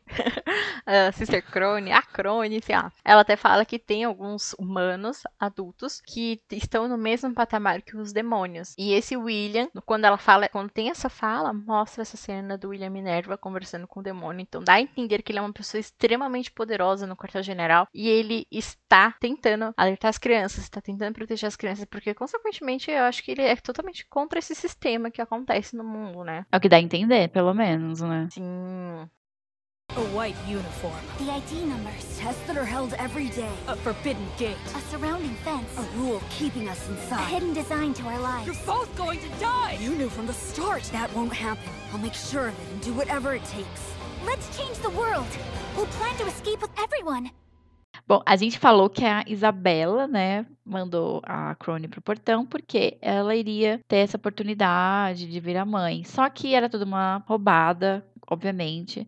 Era, na verdade, uma. Ela meio que denunciou Uhum. a Crone pra uma mulher chamada vovó. Sim. A gente nem, nem vê o rosto dessa mulher. É uma coisa muito assim. misteriosa sobre ela. E a vovó fala assim: é muito feio o que você tentou fazer com a Isabela Crone, tentando crescer em cima dela. Uhum. E aí um demônio meio que come a Emma Crone quando ela morre. E eu fiquei muito triste. Tá, vou falar.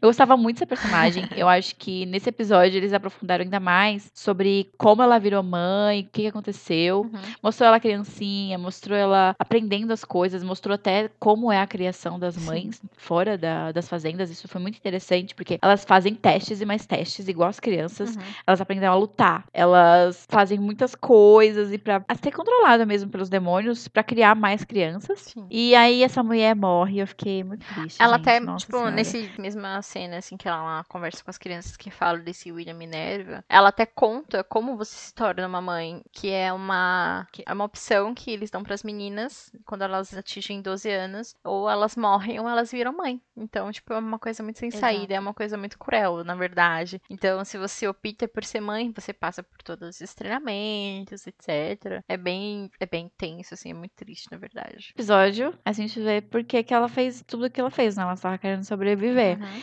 E depois que a Isabela manda a Crone embora, as crianças estão tentando fugir. Acho que é nesse episódio que elas tentam fugir ou fazer uma tentativa de fuga, né? É, na verdade, elas estão fazendo um teste, porque é, eles já chegaram, eles, nesse meio tempo, do primeiro até o oitavo episódio, eles estão explorando muito os arredores da casa, né? Então, eles têm essa primeira Uhum. cerca que eles ultrapassam, então eles vão explorar, eles se dão com um muro gigantesco. Então, nesse mesmo dia que Uhum. a Sister Crone vai embora, eles tentam ver o que, que tem além do muro, pra ver quais são as possibilidades Isso. dele, se ele, como eles vão fugir.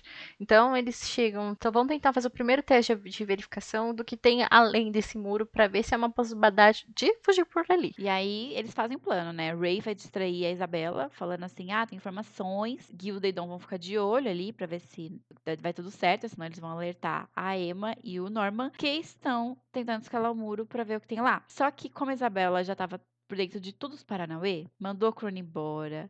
Esse é o episódio da Isabela, gente. É o episódio que ela é assim, é a personagem pra você odiar. Porque aí ela manda a Crone embora pra morrer. Acho que nem sei se é nessa ordem, mas Sim. enfim. Aí ela fala pro Ray que eh, ele não é mais útil como aliado, como, sei lá, é, espião. E fala, tranca ele na sala e vai atrás da Emma e do Norman, porque ela já tinha sacado que eles estavam longe por causa do, do reloginho de bolso dela. A Gilda e o Dom veem que ela tá saindo e o Ray não deu nenhum, sei lá, sinal. Aí eles entram na casa, vem o Ray trancado. E quando Isabela acha Emma e Norman quase escalando esse muro, gente, essa mulher quebra a perna de Emma e dá uma dó. Meu Deus do céu. Uhum. Quebra a perna dela e fala: A gente não precisa mais fingir então? Beleza, eu vou quebrar tua perna. Quebrou a perna da menina. E ainda falou assim: Eu quebrei de um jeito que não vai nem ficar marca, porque você é um produto valioso. Exato.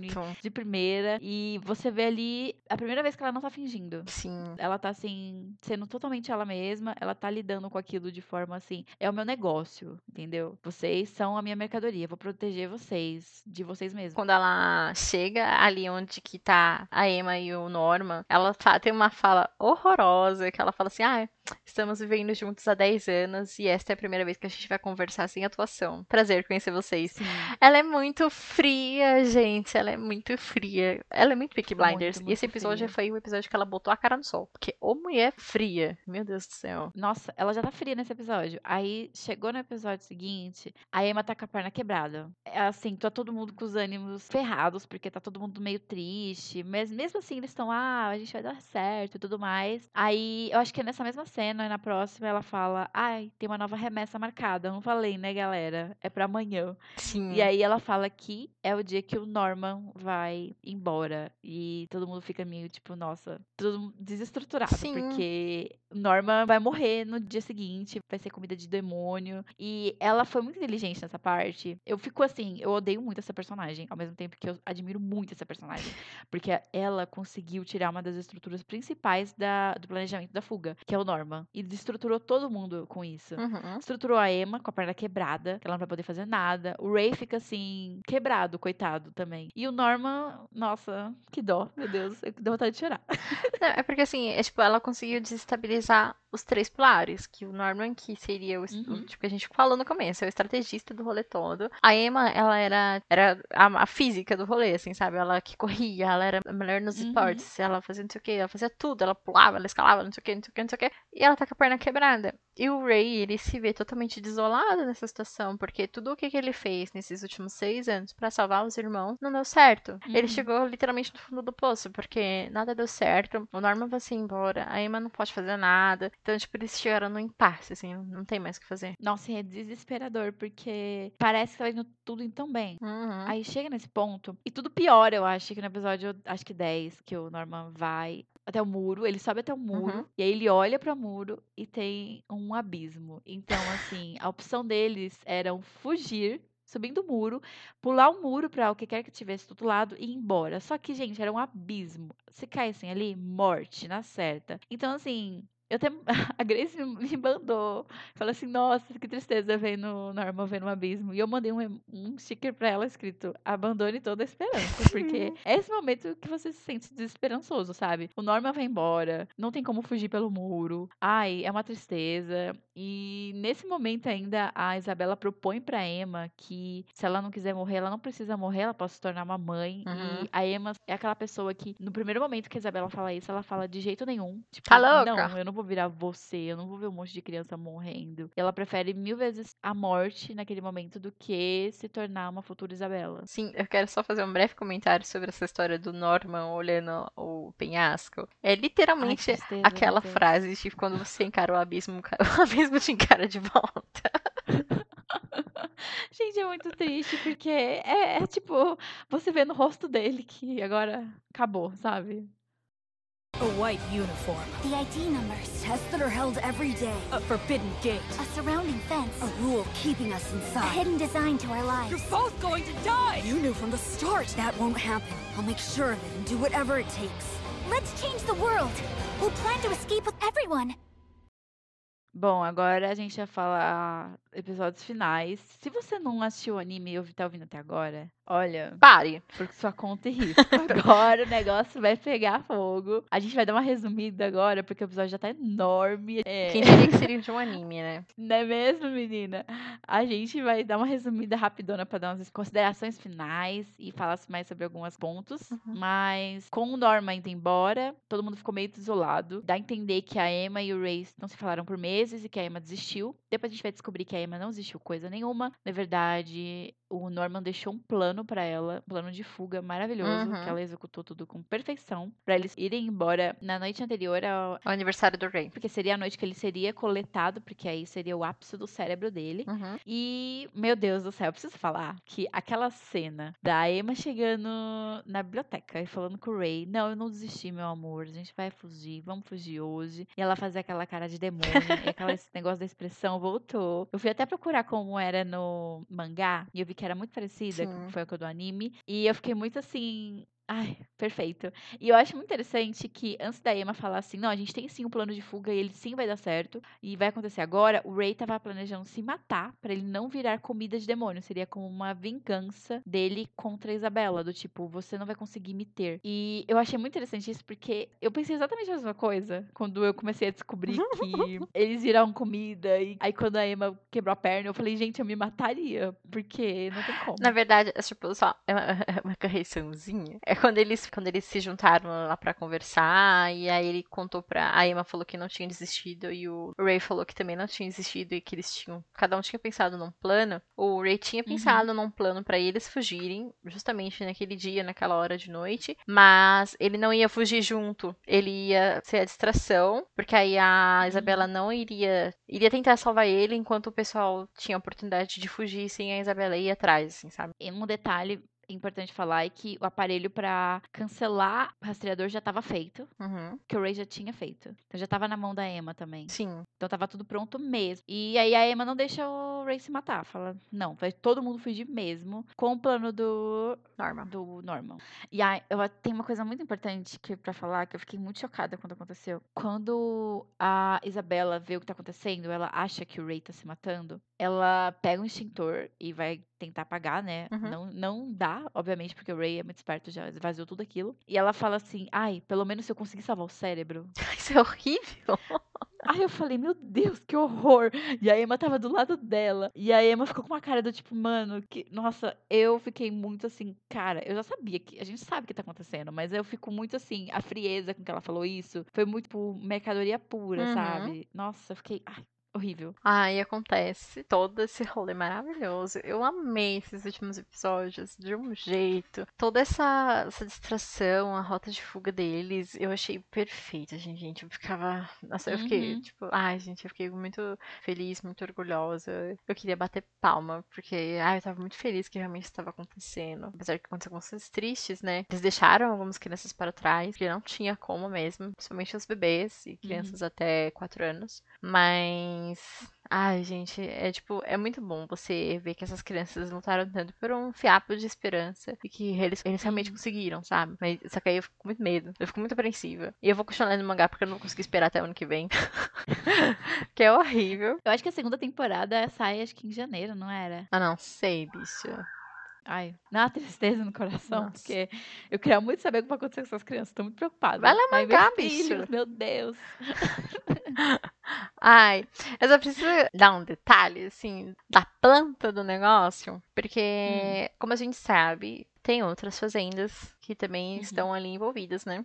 Só que uma Uhum. coisa que eles não mostram, são as fazendas são vizinhas, literalmente vizinhas. Mas dá a entender isso também. Mas eu pensava que era uma coisa próxima, mas eles estão, tipo, literalmente uma parede de distância. Ah, sim, não, mas eu acho, eu acho que dá, pelo desenho do Norman, dá a entender que é isso mesmo, que cada fazenda tá lado a lado, tipo, andando pelo muro. Se eles quisessem, tipo, pular o muro depois de outro muro, não sei se dá pra entender isso. Sim. Eles estariam em outra fazenda já. Sim, é, e, tipo, é porque assim, é que nem ele desenhou assim, era como se fosse um hexágono. E, tipo, é- Uhum. era tipo um hexágono, só que dá pra imaginar como se fosse uma pizza, sabe? Aí então. Ai, fala uma pizza, porque é mais fácil, pessoas aqui de humanos. Ai, meu Deus, tá bom. É, então era como se fosse uma pizza. E o plano do Norman, junto com o plano do, do Ray, na verdade, mais o plano do Ray pra ser a distração de eles tacarem fogo na fazenda e tudo mais, era que pra eles conseguirem fugir, eles tinham, eles iam correr pelo muro, tacando fogo em, Uhum. no- em todas as plantações de todas as fazendas. E eu queria muito que isso tivesse acontecido. que eu acho que seria Sim, muito nossa. legal. Tanto que até no mangá, É. quando eles soam os alarmes, assim, que as crianças estão fugindo, no mangá mostra as crianças das outras fazendas. Nossa, eu queria muito ter visto isso. Ai, eu achei maravilhoso. São esses pequenos detalhes, assim, no mangá que eu acho que complementam muito bem a a história do anime. Tanto que, tipo, mostra que as crianças, elas têm um pouco de noção de onde elas estão. Eles pegam o mapa mundi, que foi feito em 2010, eles são em 2045. Então eles começam a estipular, tipo, as datas. Ai, mas nessa época não tinha demônio, o que, que será que aconteceu? Ai, tem um livro lançado em 2015, que então tinha gente viva, que não sei o quê. Eles conseguem localizar pelo mapa mundi, pelas estações do ano, onde eles estão, mais ou menos, pra onde eles podem ir. Mas fora isso, eu acho que não impacta muito assim a experiência, sabe? Uhum. Nossa, eu queria ter visto isso, porque, na verdade, eu vi as outras fazendas por um vídeo da Gabi Xavier, que você me mandou. Uhum. Ela fez um vídeo sobre a Sociedade dos Demônios. Aí lá ela põe alguns prints do mangá, aí eu vi outras fazendas, até outras fazendas que não tratavam as crianças tão bem, tratavam ela como gados mesmo, Que sabe? horror. Presa a aparelhos, umas coisas assim. Não sei se teve isso no final. Uh-uh, não, não. Mostra só Ai, é, elas olhando assim, tá um alarme, avisando que tá tendo uma fuga na. Se não me engano, é a terceira fazenda. Eles estão na terceira fazenda. E acho que são cinco ou quatro, acho que são cinco, não lembro muito bem. E então aí, tipo, soa o alarme, aí tem umas crianças olhando assim pra janela, olhando pro alto. Então aí eu fiquei, meu Deus do céu! que horror! Ah, eu queria ter visto isso. Isso dá pra entender assim um pouco, assim, tipo, que nem eles ressaltam a todo momento, tanto no mangá quanto no anime, que as crianças da, da Fazenda da Isabela são as de maiores qualidades. Então, você falando isso que, tipo, ah, nas fazendas as crianças não são tratadas tão bem, é, ressalta um outro ponto que até o Ray fala, que, ah, eles não, se a gente tentar fugir, não sei o quê, e não der certo, eles não podem mudar as normas, as regras, o convívio da casa, porque impacta na qualidade. Então, aí você falando Uhum. isso, tipo, dá pra É, entender sim. a importância das crianças da Fazenda da Isabela e por que que elas vão pro Tifare, não sei que a cerimônia da comida. Isabela fala desse jeito. Ela até, como a gente falou no começo, ela não quis mudar a rotina das crianças de ouro, né? Porque ela justamente não queria afetar no cérebro delas. Elas eram um material de altíssima qualidade. Uhum. Então elas tinham que viver bem até certa idade. Viver livre, viver com cultura, viver lendo, viver eh, cercado por natureza, correndo, Sim. estudando, nananã. boas relações familiares com os irmãos e com a própria mãe. Então é por isso que tinha todo aquele fingimento. Não era só pra enganar as crianças, era pra elas pensarem que elas estavam tão bem que o cérebro delas, assim, sabe aquela criança saudável, que você vê que ela é feliz? Sim. É esse cérebro que eles querem comer. Que a criança é meio que rechonchuda, com, a- com as bochechinhas da rosinha, assim, sorrindo. Só essas crianças que eles Ai, querem. meu Deus. E Que dó. é, uma coisa assim que eu percebi assim lendo assim quando terminei de ler quando terminei de assistir eu parei pra pensar que apesar de tudo de tudo não tem um humano vilão nessa história Uhum. e isso é muito triste porque tipo assim você fica ai meu Deus a Isabela é a vilã da história mas no final mostra um pouco do background da Isabela e você vê Ai, que tipo tristeza. ah, todas as mães, elas foram criadas na fazenda. Elas eram, tipo, Sim. entre aspas, que nem eles falam todo momento, que são gado. Ela era um- uma, um produto. Ela ia ser uma comida e ela optou por ser uma mãe. E um dos desses passos, assim, pra você se tornar uma mãe é que você tem todo esse treinamento. Eles tipo, mostra até no mangá, assim, uma parte dessa rotina das mães que eles falam: você tem que competir. Você tem que se- competir pra ser melhor. Então, tudo era competição, Uhum. tanto nos estudos, no combate corpo a corpo, é coisa de, de coisa de prendas, assim, né? Tipo, ah, costurar, fazer comida, não sei o que. Você tem que ser melhor a todo momento. Então, é uma competição pra sobreviver. Então, Uhum. um dos últimos passos que era pra você se tornar uma mãe é você literalmente ter uma gestação e você depois, tipo, abandona seu filho. Porque ele vai virar gado depois também. Então, Ai, é, um- é uma coisa assim muito pesada. Então, tipo, você fica, tipo, depois quando você tem esse background da Isabela, você fica, tipo, mano, não tem um vilão, humano vilão nessa história, porque tá todo mundo tentando Não. sobreviver no mundo completamente fugido. É, por enquanto no anime não tem nenhum humano vilão, né? Vamos ver na segunda temporada. Sim. Mas isso que a Grace falou é muito real. Eles, as crianças conseguem fugir e a Isabela chega no momento que as crianças estão quase fugindo e ela meio que aceita isso mesmo, que elas fugiram e é isso mesmo. Em um momento, aliás, tem um flashback que mostra a pequena Isabela tentando fugir, só que ela não conseguiu. Uhum. E é isso que a Grace falou. É uma história de sobrevivência delas, da Isabela e da Crone. Porque, por mais que você tenha raiva delas, e você vai ter muita da Isabela, eu acho, o tempo inteiro, você fica com raiva dessa mulher, que essa mulher atrapalha os planos, que essa mulher quer deixar as crianças gado. Literalmente criança gado. Aliás, eu vi uma comparação que esse anime era tipo Fuga dos Galinhas. Eu achei muito engraçado. Depois eu chorei no cantinho. É, Rio culpada. é, e me senti muito culpada. É uma transformação pessoal que acontece com eles durante o treinamento, porque elas têm que se conformar que a sociedade delas é aquilo. A opção delas é isso ou morrer. Então, não tem o que fazer. É sobreviver dentro daquele sistema. E aí você dita qual é a melhor forma de você sobreviver. E elas foram daquele jeito. E é muito bonitinho porque a gente vê o flashback da Isabela quando ela era criança. Ela tinha uma pessoa que ela amava. Ela tinha pessoas que se importavam com ela. Uhum. E ela perdeu aquela pessoa também. E ela teve que aprender a lidar com o sentimento dentro daquilo. E é muito triste porque você vê o brilho dela meio que morrendo ao longo Sim. do treinamento, né? Vai Sim. mostrando. Até o ponto que ela. Ai, isso é muito triste, guys. Quando. Ela tinha um amiguinho quando ela era criança, e quando ela tá grávida, ela canta a música pro filho dela, que tan, tan, tan, é o Ray. Ai. É o mini Sasuke. Ela canta a musiquinha que o amiguinho dela cantava pra o filho dela na barriga. Então, mostra que ela tem um apego com o passado dela. Uhum. Só que tem que ser um apego, assim, muito superficial. Pelo menos mo- mostrado dessa forma. Porque se ela ficar pensando nisso, ela não vive. Ela não sobrevive. Sim. Então, é uma forma de se adaptar a uma sociedade muito cruel, muito triste, porque tudo, todo mundo ali é uma vítima. A conclusão é isso. A Isabela também é uma vítima daquele sistema. Sim. É por isso que não tem como você, apesar de toda a construção que tem no anime, de você pensar que a Isabela como vilã, chega nos, nos últimos minutos, você percebe que, tipo, não, é todo mundo ali tentando sobreviver de uma forma egoísta, só que, tipo, não tão egoísta, porque ou era aquilo ou você morria, e não tem muito o que fazer, não tem como fugir do seu destino. Até agora. Não sei como vai ser daqui pra Ai, frente, né? Ai, falar em fugir de destino, Grace, você tem que falar uma coisa. Vamos sentar aqui, vamos reunir. Eu quero falar sobre Norma, porque eu não acho que esse menino morreu. Também não acha.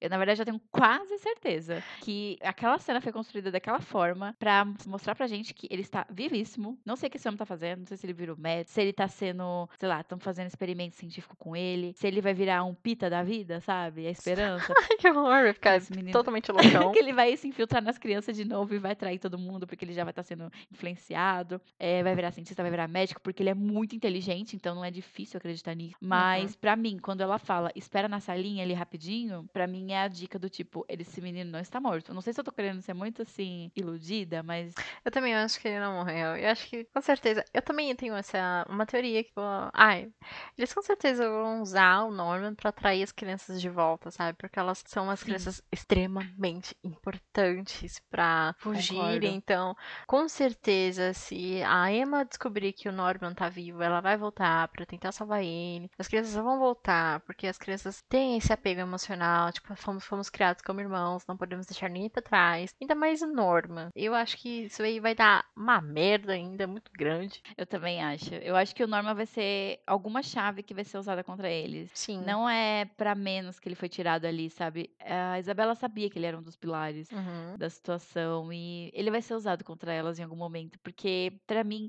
é que nem eu falei pra Larissa quando a gente tava vendo. Se ele tivesse morrido, por exemplo, mostra a cena, ele entrou no portão, o portão fechou, eu acho que eu nem ia mostrar ele morrendo. Fechou o portão, sabe? Mas Uhum. ainda teve a dicasinha do espera ali na salinha. Aí é muito, não sei. Isso pode se parecer muito bobo no futuro quando a gente vê a segunda temporada. No caso, você vai ler o mangá e você vai descobrir mais cedo. Tipo, ele está morto e a gente tá sendo muito iludida porque a gente gosta do personagem. Ah, eu acho que não. Até porque, assim, a morte, ao que tudo que dá a entender pela Cone e pela Sister Crown, a morte pelos demônios é uma coisa rápida. Até porque Sim. eles morrem e eles têm que ser colocados naquele líquido de pres- preservação. Então, eu acho que se o Nomo tivesse morrido, já deveria ter morrido faz tempo, sabe? Já tinha mostrado. Ai, teria alguma dica. Parece aquele. Eles, as crianças morrem e são colocadas num negócio que parece o vidrinho de feto de alienígena de Arquivo X, aliás. É engraçado. Exato. Achei um detalhe importante de falar. Mas você tá certo, eu concordo. Eu acho que ele tá vivo e a gente vai saber dele na segunda temporada. A white uniform. The ID numbers. Tests that are held every day. A forbidden gate. A surrounding fence. A rule keeping us inside. A hidden design to our lives. You're both going to die! You knew from the start that won't happen. I'll make sure of it and do whatever it takes. Let's change the world. We'll plan to escape with everyone. Vamos para as considerações finais? Vamos. Eu acho que o anime terminou de uma forma maravilhosa. Tem muita coisa para ser trabalhada, porque aparentemente é um universo muito grande, tem muita explicação que tem que ser dada. Não precisa ser dada, né? Mas eu acho que eles têm que dar uma ênfase assim, né, sobre a- o mundo exterior, as crianças, as crianças das outras fazendas, o que aconteceu com Norma, com a Isabela. Tem muita coisa ainda pra ser desenvolvida. Então eu acho que é uma, uma primeira temporada perfeita. E, cara, foi um dos melhores animes que eu assisti esse ano. De boas. Consigo falar isso de boas. E eu assisti muito anime. A Yara sabe. Eu falei pra ela que eu assisti Muito. 17 animes. e esse com certeza tá Muito. no meu top 3. Então, cara. É muito bom. Nossa, tipo, ele foi muito além das minhas expectativas. Porque eu sabia que ele era um anime hypado, porque quando ele tava lançando, era todo mundo falando. E, cara, eu tô muito ansiosa pra saber o que vai acontecer. E ele é um anime muito lindo em tudo, na animação, Uhum. nas cores, no clima, ah, na construção dos personagens, enfim. É, é muito falar elogios aqui por mais uma hora e meia. Então é isso. Assistam. ele, vocês não vão se arrepender. Eu tô obrigando um monte de pessoas a assistir. Então assistam também. e você, Yara? Quais são as suas considerações finais? Bom, eu, eu não vi tanto anime esse ano, mas eu posso falar com certeza que essa é uma das melhores temporadas que eu vi esse ano. Nossa, eu tô muito impactada, porque ele consegue alcançar dimensões de complexidade, de relações humanas, a sociedade também deles ali. É muito impressionante tudo. É um anime que te deixa assim, te deixa na ponta da cadeira de nervosismo, você não consegue nem ficar ereta, entendeu? Vai dar Você fica ereta depois, De muito emoção. e- Não, mas é sério, tipo, sabe quando você fica tão nervosa que você fica inclinada pra frente? Uhum. Com a mão suada? Esse foi o meu estado durante a- a- os três últimos episódios, ou a temporada inteira. É muito boa. Eu falei pra Grace que eu não esperava um anime tão bom assim, por causa da capa, porque eu acho que a capa me passava uma coisa muito mais fofa do que ele realmente é. E ele é um anime muito bonito, mas eu não esperava a história macabra por dentro. E a gente até colocou na pauta e não comentou, mas eu acho que a gente pode realmente fazer uma alegoria com a história do, do anime como se fosse tratamento de pessoas como produto mesmo no próprio sistema de trabalho. Eu acho isso muito legal como a gente usa pessoas como produto. Sim. E me impressionou muito. Nossa, eu tô muito chocada, muito animada e eu tô muito ansiosa pra segunda temporada. Tô muito, muito feliz. Ai, eu não sei o que esperar, porque a primeira temporada já mostra isso. O que você espera, o que você. Não tem como você tentar adivinhar os, os próximos passos, o que vai acontecer, porque Uhum. é totalmente é mudança a todo momento. É você se reformular todas as suas ideias, porque algo, algo inesperado está acontecendo. Então, eu não, literalmente, eu não sei o que esperar das próximas temporadas. Estou de coração aberto e com meu lencinho do lado, porque eu acho que eu vou chorar muito ainda nesse negócio. Sim, com certeza vai ter muito choro. Muito choro e muito abismo me olhando de volta, viu? Eu tenho medo. Ai, gente, um abismo, meu Deus. Eu espero uma segunda temporada muito boa, muito mais tristeza, porque eu acho que essas crianças vão enfrentar várias dificuldades na sociedade de demônios que a espera. A gente não Sim. sabe exatamente como é a sociedade lá fora. Eu acho que vai ter uma gama muito grande pra explorar, vai ter, sei lá, diferentes demônios pra mostrar, elites dentro do- da sociedade de demônios, como cada um se porta, porque a gente sabia que elas eram as carnes premiums, mas provavelmente tem aqueles negócios da carne mais barata, de segunda. Uhum. E para quem chegava essas carnes premium, para quem chega as carnes mais baratas, é, se tem humanos lá fora, como eles se portam, como eles encaram essa sociedade de demônios, eu acho que tem muita coisa para explorar ainda. E como a sociedade humana também é, é considerada nesse mundo, né? Porque você já percebe que Sim, a vida da humana não tem muito valor, porque são comidas. não. Então, tipo, você tem essa elite de demônios, você tem essa elite de, da sociedade também, porque você sabe que tem humanos que são equivalentes no poder com os demônios,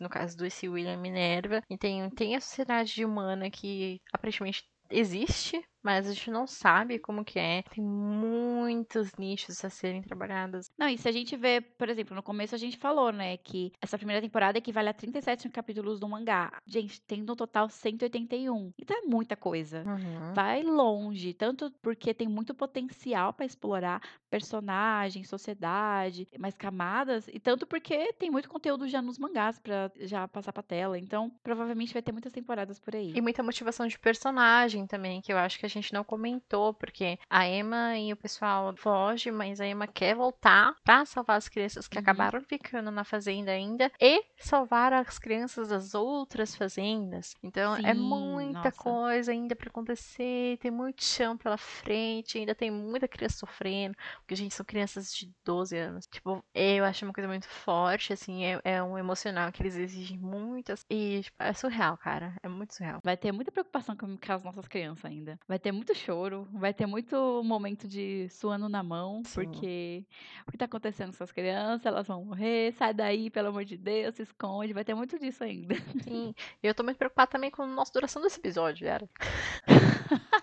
Gente, vocês viram aí? Se você chegou até o final, meu Deus, você é muito guerreiro. Porque esse episódio ficou enorme. Porque a gente se empolgou muito. Mas, Grace e ouvintes, a gente tem que ser compreensiva, né? A gente falou de 12 episódios. A gente falou de uma temporada inteira de anime. Sim. Vocês têm que reconhecer o meu trabalho, porque eu li. Quanto tempo que eu li? eu acho que eu li uns 27 capítulos em um dia, só pra essa pauta. Só por causa de vocês. Cara, ficou me cortando, não deixou eu explorar todo o meu conhecimento desse universo de The Promised Neverland e Yakusuko no Neverland aí. Mas enfim. Então, garota, eu te cortei só pra poder falar. Porque olha só, 12 de episódio. Mas tem mais alguma consideração que você quer fazer? Comentar alguma coisa que a gente não falou do anime? Ou algum ponto do mangá que você quer acrescentar? Deixa eu olhar as minhas anotações. não, acho que não. São só alguns pequenos detalhes, assim. de personagens, ah, sobre a Fazenda, assim, que, eu, que não mostrou, mas a. Mostrou, mas não mostrou muito, assim, que a Fazenda é totalmente protegida, que nas janelas tem as grades, né? E os parafusos das grades, eles são cerrados para as crianças não tentarem tirar ou não se machucarem. Então é super Uhum. proteção, justamente por essa questão das carnes serem preciosas, etc e tal. E o Phil, que é super inteligente, apesar de ser uma criança de 4 anos, a pontuação dele nos testes Ah. era de 203. Então, era uma criança criança. extremamente inteligente. Então, dá pra você pegar uma noção, assim, de como essas crianças eram inteligentes nesse universo e fazia sentido, porque elas eram é, estimuladas a serem assim desde pequenas mesmo. Uhum. É uma obra muito complexa. É, que eu falei, eu não vou, não estou comparando o mangá com o anime, porque não tem cabimento fazer esse tipo de comparação com adaptação. Se você faz, você é um cuzão. Mas, se vocês quiserem, assim, entender mais um pouco desse universo, que dá pra entender, assim, que a adaptação é, é uma, uma coisa que, às vezes, pra ser na televisão tem que ser um pouco mais corrida, né? Mas, assim, pra Uhum. entender um pouco mais as complexidades desse universo, eu, eu super indico o mangá. É muito fiel, tem muitos é, diálogos, pensamentos, detalhes, assim, que tem no mangá. Eles reutilizaram essas, esses detalhes no anime. Então, assim, super indico, assim, é muito bom também. Adorei. Não vou ler o mangá, mas tô ansiosa pela segunda temporada. Eu odeio ler mangá no celular, não tem como. Ai, gente, eu li num site chamado Manga Livre. Tem muita coisa, tem todos os capítulos lá. Onde eu baixo anime, não tem todos os capítulos, mas no Manga Livre tem. Então, super indico lá. Não tem muito anúncio, não atrapalha, mas muito bom, gosto. Super indico aí. Então, fica aí a dica, caso vocês queiram, queiram um lugar pra ler, tem lá. E um, onde eu assisto anime, que é o Animes Brasil, também tem, mas tem até o 160. Mas aí depois vocês viram, né, gente? Pelo amor de Deus, tem o Google aí. É isso mesmo, dicas de prints. Eu vou tentar deixar tudo no post aí pra quem quiser conferir. E provavelmente o Promised Neverland vai estar lá na Netflix, mas caso não tenha, a gente já indicou na Crunchyroll, dá pra assistir gratuitamente, né? Vocês assistem um anúncio dos próprios animes que tem na Netflix, ah, na Crunchyroll, desculpa. Então, tipo, ai, não é anime do iFood, do Facebook, nem nada. É tipo como se fosse uma propaganda das próprias obras da Crunchyroll. Então, tipo, é super legal, caso vocês Uhum. queiram assistir mais alguma coisa. Então, é propaganda do próprio anime que tem na Crunchyroll. É bem acessível nesse ponto. Sim, é bem ok, assim. Às vezes eu pegava um spoiler de Shingeki no Kyojin, mas tudo bem. É, eu que que é isso? Attack on Titan. Às vezes, Ah, tá, obrigada. às vezes eu tava assistindo, sei lá, tipo, Doctor Stone. Aí passava, tipo, cena de luta do Shingeki no Kyojin. Eu ficava, caralho, por que, que eu tô pegando spoiler? Mas, gente, se vocês não quiserem pagar, é uma opção.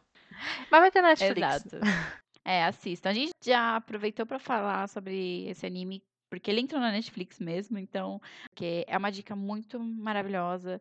É um anime que vale muito a pena ver. E que eu acho que, mesmo se você não tem costume de assistir animes, eu acho que o suspense te pega, sabe? Eu acho Ele uma- é um ótimo muito- começo. Pra quem Sim, é gosta de bastante. terror, assim, se você tá aqui ouvindo, você gosta desse tipo de coisa. Então, eu acho que é uma super dica assim de entrada pra você conhecer. Eu acho que é que nem quando lançou Death Note e Another, sabe? Que pegava outras pessoas. Não pegava só, tipo, pessoas que gostavam de anime. Pegava todo mundo. Pelo menos eu vi na época muita gente falando sobre os dois. Ah, é muito bom. Gosto de todos. Então, se preparem que eu acho que os nossos episódios de anime vão ser enormes também.